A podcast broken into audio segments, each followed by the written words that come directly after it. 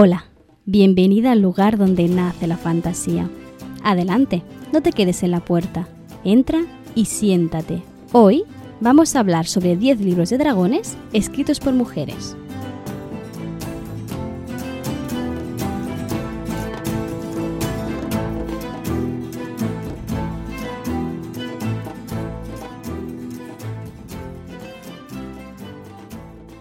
Hacía muchísimo tiempo, bueno, todo el verano, que no te traía una de mis listas de libros. Sé que es posible que eh, después de este episodio del podcast me odies un poquito más o me quieras un poquito más, depende de cómo lo veas, esas relaciones de, amor-odio frente a las personas que insisten una y otra vez en engrosar cada vez más y más y más tu lista de pendientes. Em, no sé, lo siento o no, no lo sé. Recuerda que estas listas que hago suelen ser recomendaciones de libros, la mayoría de los cuales no he leído. Por lo tanto, no son recomendaciones. Es más, una lista de libros que me han recomendado a mí, o que me han hablado a mí de ellos, o que por algún motivo tengo yo aún en mis estanterías sin leer, y que empleo estas listas para intentar obligarme una mijilla, como decía mi abuela, a, leerlos y a sacarlo de mi lista de deseos o mi lista de pendientes, ¿no? Si aprovecho este capítulo en concreto para echar un momento la vista atrás y recordar cuántos libros me he leído realmente de las muchas listas que he traído, la respuesta es que son demasiado pocas, la verdad. sí que es cierto que creo que la lista que más a la que más he hecho caso de mis propias listas es la de los audiolibros. En gran parte era porque estaba aprovechando la oferta de esa de, no sé si eran tres meses, de, sí, eran tres meses de Audible gratis y quise aprovecharlo al máximo, así que me leí dos audiolibros de mi lista. Y la verdad, el resto no les he hecho tanto caso como yo quería o como yo querría. Creo que la lista a la que le he hecho menos caso, y a pesar de que es una de mis listas de las que me siento más orgullosa, es la de las, creo que son, em, no, sé, no sé el número, novelas em, feministas para leer el Día de la Mujer o algo así, que son libros que giran en torno al, feminismo, eh, tanto a nivel teórico como a nivel literario, ¿no? En, ficción o no ficción. Y yo creo que es porque me da un poco miedo adentrarme en, en lecturas que a lo mejor me hacen un poquito de, daño, me van a costar un poco asimilar. Bueno, da igual, ¿por qué me estoy riendo tanto? Perdóname, hoy eh, vengo con el propósito y el objetivo de leerme al menos una de la lista. Eh, si no lo consigo, te dejo la total libertad de regañarme. Porque después, ya sabes, a final de año siempre hago la la, revisión de mis lecturas, el porcentaje de autoras frente a autores y esas cosas que, bueno, lo hago con Excel, no, no te puede extrañar, ¿no? Así que ya le echaré un vistazo a ver si he cumplido con mis, con mis objetivos, con mis listas, a ver si he leído algo de mis listas. Así que nada, si te quieres unir a este mini reto, eres toda bienvenida. Eh, y también si te quieres unir a la, a la regañina que me va a caer, porque me va a caer, pues también eres más que bienvenida. Hoy en concreto te quiero traer una lista bastante interesante, o al menos de un tema que a mí me gusta mucho, que es las historias sobre dragones o con dragones. Aquí es cierto que en esta lista no todas las historias son sobre dragones, pero en todos aparecen dragones que tienen una importancia más o menos importante. Uy, para llegar a la... Dios mío, el uso de sinónimos que estoy haciendo yo en este podcast. Perdóname, perdóname. Lo que venía a decir básicamente es que en las 10 novelas que te traigo aparecen dragones.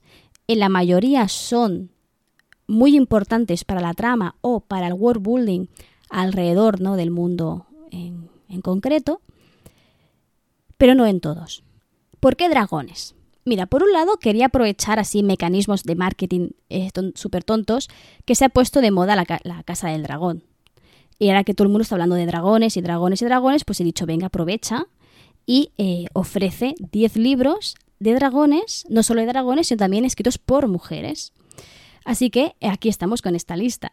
El segundo motivo, que es algo que de, hecho ya te comenté en el capítulo en el que estuvimos hablando sobre la leyenda de San Jordi, Y es que para mí el dragón es un símbolo muy poderoso. Para mí el dragón es, es fantasía. El dragón para mí es el símbolo de la literatura fantástica. No en vano, ¿no? Mi logo es un dragón saliendo de un libro en llamas. Porque para mí es eso la fantasía, ¿no? Es ese dragón dentro ¿no? de la literatura, que indunda la, literatura. Así que la verdad es que he tardado mucho en traer libros sobre dragones y, me ha parecido un buen tema que puedo aprovechar ¿no? este auge que ha tenido de golpe todo el tema de los dragones. Tanto si vienes por un motivo como por otro, eres más que bienvenida, ¿eh? no lo dudes. Como he dicho, la mayoría de libros no los he leído, y es que en realidad solo he leído uno de los 10 libros que te traigo, ¿vale? El primero es de mi queridísima Úrsula K. eh, y bueno, en concreto te traigo Un mago de Terramar, porque bueno, te tengo que traer un libro, pero yo en verdad te estoy trayendo la saga entera. O sea, más que los libros, te vengo a traer el universo de Terramar. Este es uno de los ejemplos en los que los dragones no son el centro de la acción, ni el centro del conflicto, ni tampoco suelen ser personajes con una gran importancia en el desarrollo del personaje o de la trama. Pero es que en Terramar los dragones tienen una función en el world building muy interesante y vamos a ver cómo nos vamos a encontrar con varios. De hecho, ya en el primer libro, Get, que es el protagonista, se encuentra con un dragón y tiene que hacerle frente. Y es muy interesante porque el dragón es entendido a la, de forma muy parecida ¿no? a la forma clásica del dragón en fantasía, como una criatura muy antigua, muy sabia, esta antigüedad no le da, sabiduría, pero sobre todo y más importante, que habla el idioma de la magia.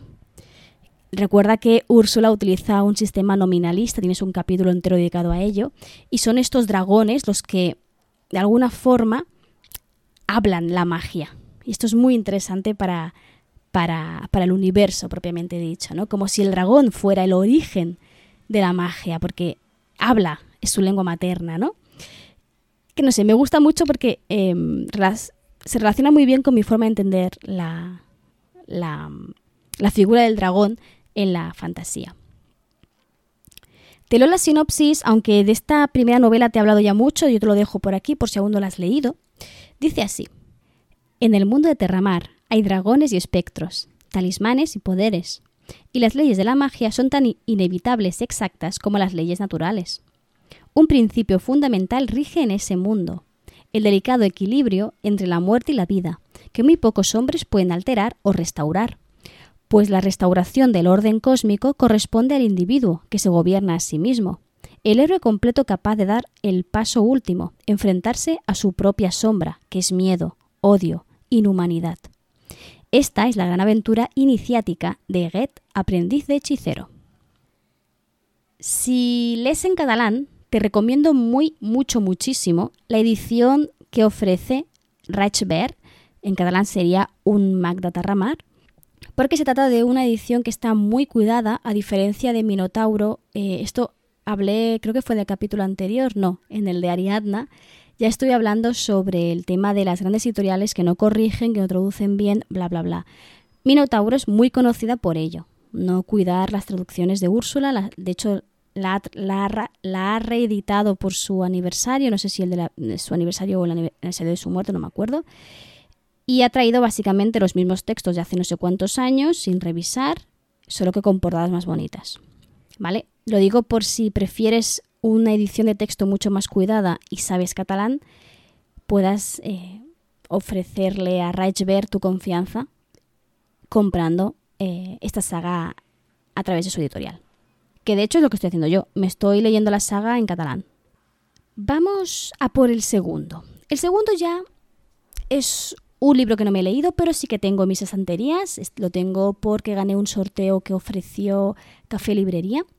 Y estoy hablando de El dragón de su majestad de Naomi Novik. Si lo siento mucho, es muy probable que los últimos meses y en los siguientes te hable mucho de esta autora porque, no sé, me, está gustando mucho y, y cuando me gusta un autor me focalizo mucho a leerme todo lo que publica. Así que es posible que en un tiempo sea un poco monotema con Naomi, ¿vale? El problema de esta, mm, de esta vaina, de este, de este libro, es que es inicio de saga, de una saga kilométrica, ¿vale? No sé si son, a ver, tampoco tanto, ¿vale? No es un mundo disco, pero creo que son siete ejemplares de la saga Temerario, si no recuerdo mal, ¿vale? Siete, ocho, una cosa así. Lo digo por si quieres adentrarte en sus páginas, que sepas dónde te estás metiendo, ¿vale? Ahora sí, dicho esto, te leo la sinopsis a ver qué te parece porque a mí me encanta la premisa de esta novela. Una guerra que no da respiro. La fuerza aérea más poderosa que hayas conocido. Un vínculo excepcional entre un joven y un dragón. Amistad, servicio, lealtad. Cuando el capitán Will Lawrence captura la fragata Amitié y se apodera de su preciado cargamento, no imagina que su vida está a punto de cambiar para siempre. El cargamento es nada más y nada menos que un huevo de dragón imperial, obsequio del emperador chino a Napoleón. Y cuando la criatura salga del cascarón, Will será el elegido como criador. A medida que el joven capitán empieza a involucrarse cada vez más en la crianza de su dragón, juntos irán aprendiendo las tácticas de guerra aérea, ya que Francia, dirigida por Napoleón Bonaparte, tiene a su armada dragoniana lista para invadir Gran Bretaña. ¿Estás preparado para vivir las guerras napoleónicas como nunca? ¿Quién saldrá victorioso? ¿Quién caerá en la batalla? O sea, es una... creo que se llama ucronía, que es cuando coges un momento histórico muy concreto y le cambias algo bajo la premisa de qué pasaría si. O sea, es básicamente es qué pasaría con las guerras napoleónicas si Napoleón tuviese dragones entonces, me parece alucinante la premisa. A mí solo la, idea esta me parece maravillosa, coger una novela que podría ser perfectamente histórica, al menos el, de marco muy, eh, muy histórico, pero meterle dragones. A mí me ha llamado muchísimo la atención. De hecho, la tengo en la estantería. Sé que es una saga larga, soy consciente de ello. También sé que tengo otras sagas empezadas y no terminadas, también lo sé. Pero no te extrañe si dentro de poco te digo que me he empezado a leer esta novela y que ya estoy comprando la, segunda, la segunda parte de la saga, ¿vale? la tercera novela que te traigo fue una que me llamó la atención en cuanto salió, solo por la portada. Perdóname, soy así, de hecho, en varias ocasiones te lo voy a decir. Me llama la atención las portadas. Si queréis que vuestra novela me la lea, ponerle portadas bonitas, que yo me las leo, siempre y cuando sea obviamente de mi género, ¿no? Pero ahí va, estoy hablando de Cenizas de Esperanza, de Lucía G. Sobrado y Cristina Prieto. Es, ahora bueno, estás escuchándome, así que no podrás visualizar la portada, pero si, no sé si la recuerdas, se trata de dos siluetas que parecen femeninas, una de color rojo y otra de color azul, ¿vale? Una está a la izquierda de frente y la otra está al revés y a la derecha. En la roja se ve un, un espacio como escarpado de montañas y un dragón, ¿no? Justo tapando o casi tapando la, la luna. Y en la otra se ve pues alguien, una capa blanca en mitad del bosque y una torre de fondo. Me parece preciosa y eh, motivo para que me llame la atención la novela, me lea la sinopsis y obviamente la apunte a esta lista. Dice así, en Tiresea todo se basa en el equilibrio entre las seis razas. Cuando las Nereidas desaparecen, la armonía se rompe y la balanza se inclina a favor de los dragones. Más de un siglo después, las bestias de fuego siembran el caos y solo dos personas parecen querer remediarlo. Raiza, la legítima heredera de los dragones, estará dispuesta a, sacrificarlo todo en favor de la paz. Leina, la próxima suma hechicera, descubrirá un secreto que la llevará a emprender la aventura de su vida.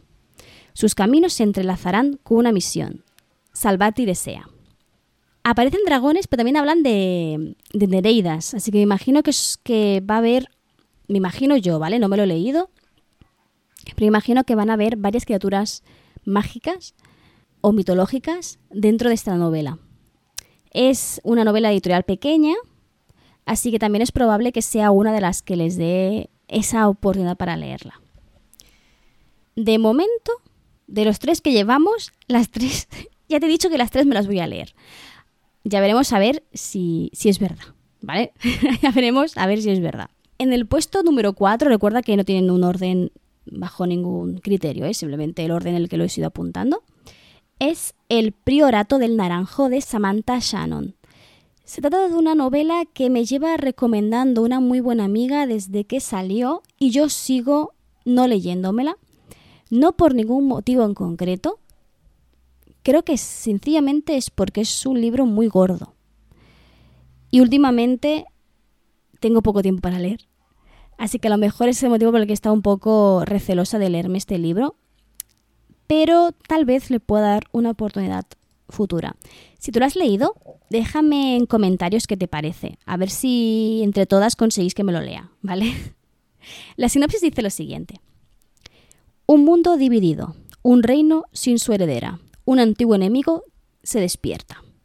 Lo siguiente que aparece es un mensajito de estos típicos eh, de marketing me que dice algo así como fantasía épica ideal para los lectores de George R.R. R. Martin y J.R. Tolkien. ¿vale? Pero bueno, esto yo lo ignoro siempre porque a veces solo es marketing nada más. Vamos ahora sí a la sinopsis, continuamos con ella. La casa de Berez, Bereznet ha gobernado Inis durante mil años. Aún sin casar, la reina Sabran IX debe concebir una hija para proteger a su reino de la destrucción. Pero los asesinos cada vez están más cerca. Eat Durian es una intrusa en la corte. A pesar de que se ha posicionado como dama de compañía, es leal a una sociedad oculta de magos. Eat vigila a Sabran, protegiéndola en secreto con magia prohibida. Al otro lado del mar oscuro, Tane ha entrenado toda su vida para ser una jinete de dragón, pero se ve obligada a tomar una decisión que podría romper su vida en añicos. Mientras tanto, el este y el oeste siguen divididos. Cada región tiene una religión diferente, basada en los sucesos acaecidos mucho tiempo atrás los que adoran a los dragones, los que los detestan y quienes adoran al sin nombre. Aparentemente nunca se podrán de acuerdo. Y las fuerzas del caos se despiertan de su letargo y parecen estar a punto de llegar. Tiene pinta de la típica historia épica de un universo desconocido con varias civilizaciones, varias culturas, con criaturas mágicas, con un enemigo ¿no? que, va a destruir el mundo por algún maligno plan que tenga o algo así. Es tal vez por eso que no me llama tanto como el resto, a pesar de que me han dicho que a mí personalmente me va a gustar mucho. Lo dicho, dime qué te parece. Me conoces ya, creo, lo suficiente como para saber qué libros me pueden interesar más o menos, cuáles puedo disfrutar con más o menos intensidad. Así que si lo has leído, Coméntame, ¿crees que es un libro tostón como Tolkien? ¿Con cariño a Tolkien? ¿O es algo más eh, entretenido, más cercano? Porque claro, los dos referentes que ponen la sinopsis son precisamente Martin, que bueno, está bien, pero es lento y es largo, o Tolkien, que es una prosa ya bastante arcaica con una representación de personajes que ya estaría fuera de, de lo que necesita ¿no? el público lector. así que no sé, ya, ya me dirás, porque me interesa saber tu opinión y es un libro que de verdad lleva mucho tiempo recomendándome y por algo será, aunque no me acabo aún de lanzar a la piscina. Me pasa exactamente lo mismo que la siguiente novela, la número 5, que es Serafina, de Rachel Harman. Te la sinopsis. Todo el mundo sabe que cualquier dragón que se precie puede aspirar a ser un buen político, profesor o matemático, no como esos absurdos humanos, que prestan tanta atención a sus emociones que acaban olvidando cómo pensar. En un reino mágico y sombrío en el que humanos y dragones conviven con una paz inestable, Serafina es una música joven y talentosa, pese a ser humana, que acaba de entrar en el coro de la corte. Allí las intrigas políticas son el pan de cada día. Poco después de su llegada, una noticia atraviesa los muros del palacio. Un miembro de la familia real ha sido asesinado. Inmediatamente, los cimientos de esa fachada de paz se resquebrajan. Para investigar el crimen, Serafina se alía con el perspicaz Lucian Kings, capitán de la Guardia Real. Pero todo el mundo tiene secretos y ella no es una excepción. Lo que oculta haría que la condenaran a muerte. A diferencia del anterior, me parece que tal vez por la sinopsis. ¿eh? Va a ser una lectura más amena en el sentido de que la estoy percibiendo como una novela, para empezar, autoconclusiva, no sé si la otra también es autoconclusiva, pero centrada en un acontecimiento muy concreto, ¿no? Como mostrar más intriga palaciega, más tirando a la, a la policíaca, que la otra, que la veo un poquito más densa. Aún así, creo que es una novela de la que mucha gente ha hablado, pero no me termina de convencer. Y te digo por qué, y te vas a reír, ¿vale? Pero ¿sabes los típicos comentarios que ponen de otros autores en la portada para que te lo quieras leer? Por ejemplo, ¿no? El, de, el del Piorato del Naranjo hacían referencia a Martin y a Tolkien, ¿no? Porque son, en cierto modo, pues digo yo, obras parecidas. Y es que en Serafina, a quien han puesto de referente es al autor de Eragon, que sinceramente fue una novela, una saga que yo me leí en mi juventud, en mis tiempos mozos, con mucha alegría y me gustó mucho, pero que ahora mismo considero que son malas novelas, que están mal pensadas, con personajes planos, con una trama poco llamativa, un universo demasiado simple. Entonces, claro, que me pongan como referente al señor de Eragon, pues yo qué sé, como que le quita valor a la obra, a mi parecer. Igual, em, claro, igual es cosa mía. Te digo lo mismo, si te la has leído y consideras que estoy equivocada en este comentario, dímelo, házmelo saber, porque a lo mejor estoy juzgando equivocadamente esta novela. Vamos a la sexta, que esta es otra de esas novelas que he añadido aquí solo por la portada. A ver, no solo por la portada, sino por la portada y porque hay dragones, ¿vale? Estoy hablando de Las princesas de cenizas de Laura de Lobete, que está publicada en Ediciones Dorna. Te la sinopsis. Dice así. Como cada princesa heredera del reino septentrional, Palo Rosa debe enfrentarse al temido dragón para demostrar que es digna merecedora del trono. Aunque lleva toda su vida preparándose para ello, sabe que morirá bajo sus fauces, tal y como ya murió su hermana mayor. No hay escapatoria posible, ascender al trono o caer en intento. Y sin embargo, el día de la prueba la princesa no aparece. Huyendo de su destino, Palo Rosa se une a la tripulación del Pájaro Alegre, un barco contrabandista de reputación dudosa, capitaneado por Kai Ji, Mientras se dirigen a los confines del reino, allá donde ni el dragón ni la sentencia por traición puedan alcanzarla, la princesa deberá aprender a convivir con sus fantasmas y a confiar en que, en que la capitana logrará mantenerla a salvo en ese océano sitiado de piratas. Con la promesa de llevar de vuelta a casa a la princesa, un hombre misterioso les sigue la pista y cada día se encuentra un poco más cerca del pájaro alegre. Aquí es lo que te decía, en este caso el dragón no está visto tanto como del bando de los buenos, vamos a decir, sino que aparece como ese enemigo, ese monstruo que hay que derrotar, ¿no? Partiendo un poco de la premisa clásica del dragón, el dragón siempre se ha entendido como ese monstruo que guarda tesoros, incluyendo a princesas, que no dejan de ser eh, un tesoro también, ¿no? En ese sentido. Y aquí en este caso encontramos una versión distinta, que es una princesa que tiene que matar a un dragón para convertirse en reina. ¿Vale? Me parece una vuelta a la idea bastante interesante, pero que no va a ir alrededor de ella, sino que parece que huye, que se va en un barco, que van a vivir aventuras, seguramente una persecución, y seguramente acabarán enfrentándose a ese dragón. Tal vez no, eh, no se sabe, ¿no? Si, si venciéndolo o no. Tampoco sé, dudo mucho que sola, tal vez con esta tripulación. ¿Vale? Yo aquí, aquí ya presumiendo cosas a través de la sinopsis, ¿eh? pero bueno, me da esas vibes, ¿sabes? Esa sensación que me, llama bastante la atención. La, la imagino un lector también bastante ligera, bastante em, directa, bastante, en el sentido de, de rápida, de ágil. Así que, ves, si te fijas, esta historia me llama más que el Pirata del Naranjo. Porque últimamente estoy leyendo muchas cosas centradas en personajes, ¿no? En, te explico la historia de este personaje en concreto y sus circunstancias. Y esta por eso me, a mí me llama más la atención. Creo que estoy cambiando mucho mi forma de, leer y seguramente las recomendaciones que te hacía hace dos, años no serán las mismas que te voy a hacer este, esta temporada. Bien, vamos a dar paso a dos autoras, bueno, en verdad tres autoras autopublicadas, porque eh, me he dado cuenta de que no suelo leer autopublicada y es algo que tengo que ir remediando.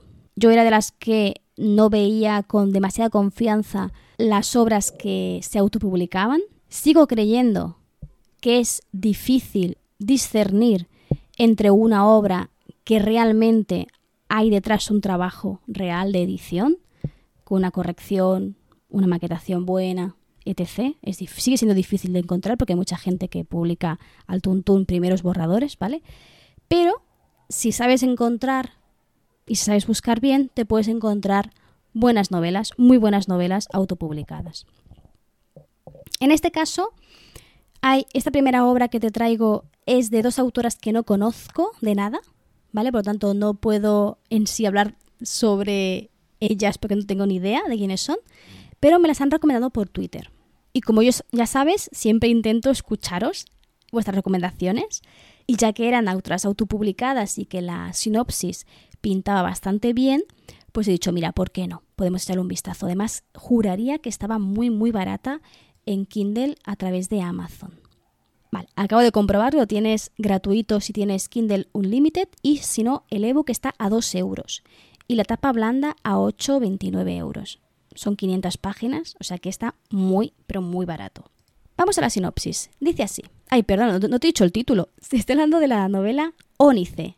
Dos puntos. El destierro de los dragones. Escrito por Jessica Galera Andreu y Diana Buitrago. Ahora sí, la sinopsis. Tras el Tratado de Dodenta, también llamado Tratado de los Intocables, los dioses accedieron a no volver a matar jamás a una criatura viva en Nivern. Su imperio, dominado por siete dragones, esclavizó con su magia a la humanidad, y los hechiceros más poderosos se unieron en la conjura de Aontas. Su única misión era derrotar a los dragones y expulsarlos de su tierra para siempre. Miles de años después, Nivern es una amalgama de razas y poderes distintos, descendientes de aquellos dioses que moraron un día allí. El frágil equilibrio que mantiene al mundo al borde de una guerra esconde una profecía que augura el final definitivo para esos dragones que siguen en el destierro, acompañando a sus gentes como un canto a la libertad o como una maldición que los condenará a todos.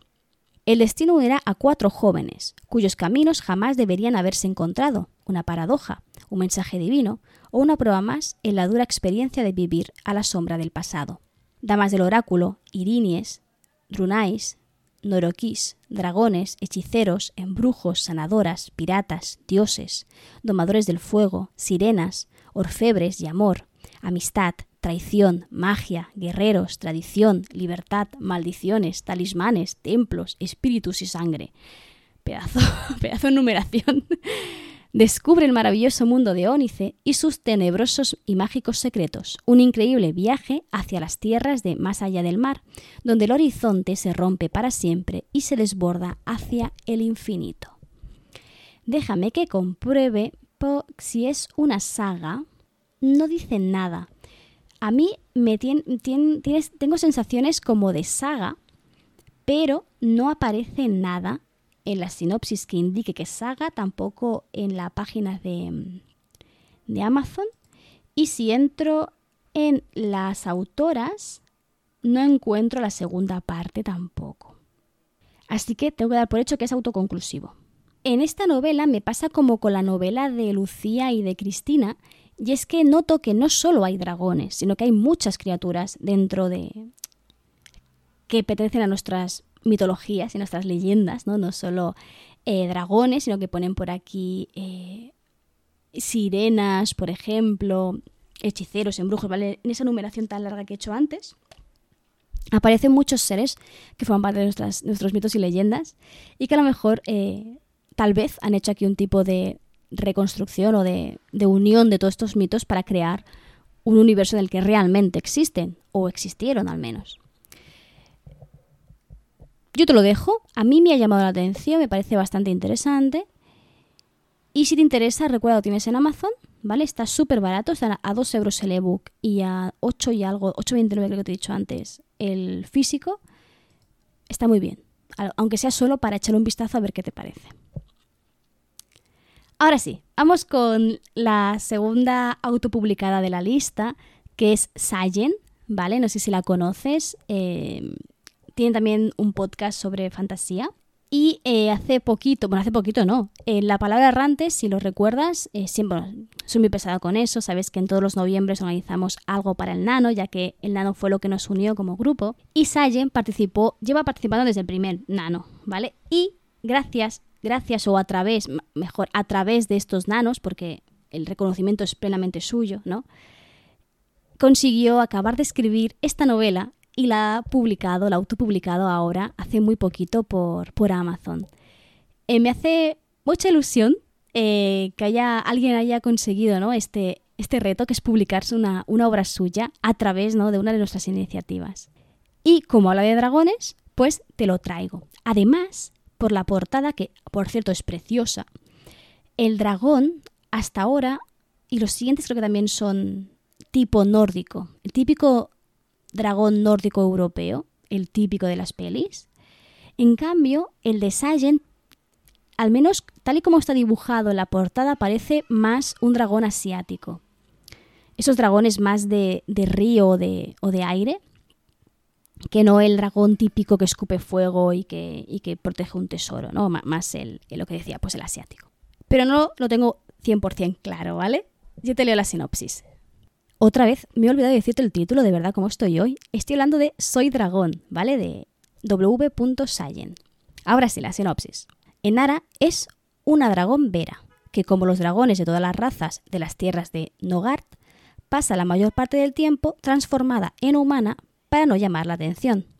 Vive siempre escondida y huyendo, y tiene unos poderes que no sabe utilizar. Cuando por fin encuentra una pista que le lleva a su madre perdida desde hace nueve años, se encuentra con un grupo de dragones cuya búsqueda les unirá en el mismo camino. Enara tendrá la oportunidad de aprender más sobre su propia especie y sobre sí misma.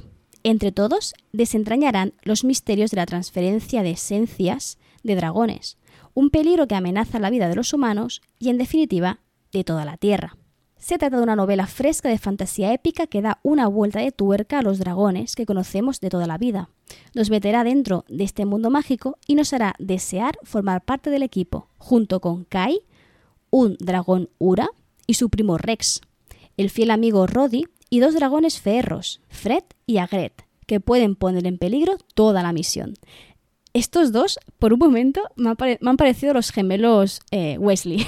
no sé por qué. Eh, no sé, me ha, dado toda esa sensación solo leer eh, de esta frase. Me parece la típica historia, no en el más sentido, ¿vale? La típica historia de un grupo de amigos que tiene una misión, entonces, eh, además de hacer esa misión, están todas las relaciones de amistad o lo que surja entre los diferentes miembros del, grupo. A la conozco desde hace bastante, la verdad, y, le tengo un cariño especial. Y al ver que ha sacado esta novela, la verdad. Tengo eh, mucha curiosidad por saber cómo escribe y muchas, muchas ganas de adentrarme en esta novela. No sé cuándo leerás esto. No, claro, tú escucharás esto mucho más tarde, pero ahora mismo que lo estoy grabando el día 16 de eh, septiembre, lo ha puesto a un euro. De hecho, ya llegas tarde, lo siento mucho. Lo que sí que voy a hacer es anunciarlo por redes para que quien lo vea a tiempo pueda descargárselo por un, solo un euro, está súper bien. De todas formas, el, en tapa blanda sí que sale un poquito caro, que son 13,90, pero bueno, el ebook siempre es una buena opción.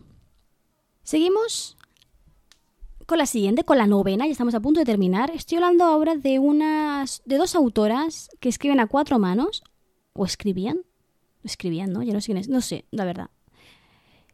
¿Qué son las autoras de la Dragonlance? Estoy hablando de Margaret Weiss y Tracy Hitman. Desgraciadamente, estas autoras, bueno, son autoras, por lo tanto, la mayoría de sus obras están descatalogadas, no las puedes encontrar en castellano, tienes que irte a, de segunda mano. Pero sí que he encontrado en Amazon las crónicas de la Dragonland, sí que están, al menos las primeras. Eh, te he puesto como libro la primera de todas, que es El retorno de los dragones. Yo la he puesto porque me parece que es la clásica, la obra clásica a la que tenemos que hacer referencia cuando hablamos de dragones. Pero aquí ya te digo yo que esta novela no me la voy a leer. ¿Vale? Pero eh, ahora te digo por qué. Primero, te leo la sinopsis. Son amigos de toda la vida que siguieron caminos distintos. Ahora vuelven a reunirse, aunque cada uno oculta a los demás algún secreto en particular. Hablan de un mundo sobre el que se cierne la sombra de la guerra, Cuentan historias de extraños monstruos, de criaturas míticas forjadas en la leyenda, pero no dicen nada de sus secretos. Al menos no por el momento. No lo revelarán hasta que se encuentren con una hermosa y enigmática mujer que porta una vara mágica. Ella hará que el grupo de amigos se vea inmerso en las sombras y que sus vidas cambien para siempre, al tiempo que forjan el destino del mundo. Nadie esperaba que fueran unos héroes, y ellos menos que nadie. Me gusta mucho la premisa porque estas historias surgen de una partida de rol y que estaban jugando a D&D y estas autoras lo que hacen simplemente es traspasar a novela su, campaña, su aventura. Y me parece pues eh, una idea muy interesante porque, bueno, si eres jugadora de rol sabes que esas historias dan perfectamente para una novela. Yo siempre digo que jugar a rol es escribir una novela en la que los personajes hablan por sí solos y tienen su propia conciencia, ¿no? Y el azar juega un papel fundamental. El caso es que me gusta por eso, porque está escrito a través de una partida de rol. Sin embargo, es una novela muy antigua y tendría que ver si el ritmo, si los personajes, si el tratamiento del personaje femenino está bien hecho, porque si no es algo que no voy a querer ni siquiera acabar de leer, la verdad tengo poco tiempo para leer como para, dedicar a cosas que realmente no, me van a gustar ni me van a interesar. Yo te lo dejo aquí porque si, si hablo de autoras que hablan y que escriben sobre dragones, eh, no, no, nombrarlas es, es pecar. Pecar de, no nombrar a las grandes, ¿no? A las, a las no, voy a decir fundadoras, pero sí que son las primeras, una de las primeras que dedican toda una saga enorme, por cierto, enorme rima, a hablar precisamente sobre fantasía en la que hay esos dragones. Ahora vamos a la última novela. Es una novela que también está autoeditada, auto, perdón, autopublicada, que no es lo mismo. Estoy hablando de Pequeños restos de magia de Gabriela Campbell. Te voy a leer la sinopsis y luego te comento lo que me dijo la autora sobre esta novelita, ¿vale? Dice así. Todo está cambiando, pero solo Esther parece verlo. Como aquella casa, que de repente cambió de color, o esa libreta, con un título diferente, o un armario que ya no tiene el mismo número de puertas. Las cosas no van bien para Esther. Su madre se ha marchado, su mejor amigo ya ni la saluda. Y lo que es peor, Internet va lento de narices. No es el mejor momento para enfrentarse a una realidad trastocada. Todo pinta mal hasta que aparece Orla, la chica nueva, y con ella la revelación de lo que se oculta tras el mundo que conocen. Esther y Orla encontrarán nuevos caminos, sectores increíbles en dimensiones escondidas. Pero, ¿podrán descubrir sus propias habilidades a tiempo, antes de que toda la realidad se desmorone? Pequeños restos de magia es una novela sobre realidades alternativas, multiversos, hacerse mayor de golpe y cómo el amor puede arreglar las cosas, o dejarlas peor de lo que estaban. A priori, no parece que vaya a haber dragones en esta historia. Pero cuando hice la sugerencia en Twitter de que me dijerais libros y autoras que habían escrito historias con o sobre dragones, la propia Gabriela me comentó que en esta novela aparecen unos dragones muy particulares que se alejan mucho del dragón típico. Y como no he leído aún nada de Gabriela, me apunté esta novelita. Además, parte de una premisa totalmente diferente a las anteriores, ¿vale? Si te fijas, todas las anteriores generalmente son de, de fantasía épica, y aquí en cambio tenemos una historia mucho más fresca, mucho más juvenil, mucho más adolescente, ¿no? En el que además van a aparecer unos dragones, según la propia autora, bastante particulares, distintos a lo, a lo que estamos acostumbradas. Como me dejó con, no sé, la curiosidad, le he acabado apuntando en la lista como última opción, aunque entiendo que no es la típica novela que te esperarías en esta, en esta lista. Y estas son mis 10 novelas. ¿No son, ¿No son pocas? ¿No son pocas? Y ya eh, te he dicho que me comprometo a leer alguna. ¿Vale? Yo creo que Novik va a caer. Y mm, me decanto mucho por Cenizas de Esperanza o por Sayen, porque a Sayen, Sayen me la voy a leer seguro. Pero fuera de eso, yo creo que Cenizas de Esperanza puede ser una opción que seguramente me guste bastante. E incluso las princesas de ceniza que te, que te decía, ¿no? Esa sobre la, La princesa tiene que derrotar al dragón, que también me ha llamado mucho la atención. Pero bueno, esto te lo digo hoy, igual el mes que viene he cambiado de opinión. Ya me conoces, ¿vale? Antes de que me digas nada, perdón si he engrosado aún más tu lista de pendientes. Lo siento mucho si te he ofrecido una lista jugosa a la que hincar el diente. Lo siento, pero de nada.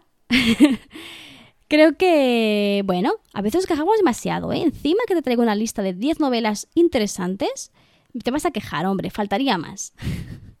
Antes de irme, te recuerdo, creo, si no voy equivocada, este capítulo sale el día 27 de septiembre, así que es mi última oportunidad para recordarte que si te quieres leer Una educación mortal de Naomi Novik, conmigo, en lectura conjunta, con un grupo de chicas muy majas, bueno, también chicos, ¿vale? Uso el femenino genérico. Te puedes apuntar al club de lectura de la palabra errante. Empezamos el día 1. El día 3 ya tenemos que tener el primer capítulo leído. O sea, que tienes aún tiempo para comprarte la versión en digital, por ejemplo, o correr a la biblioteca más cercana o a la librería más cercana por ese ejemplar. En el caso que quieras apuntarte, ya sabes que puedes encontrar el enlace para entrar en el club de lectura, que es totalmente gratuito, obviamente, en las redes sociales o las mías propias o las redes de la palabra errante. En el caso que te apuntes, eres más que bienvenida y nos reuniremos en, en grupo de chat cada lunes para ir hablando sobre esta lectura. Y por lo que respecta al capítulo del podcast, eso es todo por hoy. Hacía mucho que no tenía unas listas de estas y creo que me comprometo. Ojo, ojo a la promesa, ¿eh? creo que me comprometo. bueno, me comprometo a leerme al menos una novela de cada lista que publique para al menos ser un poco más franca contigo y no hacer listas que luego ni siquiera yo me voy a leer. Y así también te traigo esas novelas en posibles futuros capítulos en los que podamos hablar sobre el world building, las criaturas, la mitología, bueno, esas cosas que ya sabes que me encanta hacer. Y ya está. Me despido por aquí. Te recuerdo que nos escuchamos cada martes, como siempre, y que aquí, en este pequeño rinconcito de internet, siempre, siempre, siempre vas a ser bienvenida.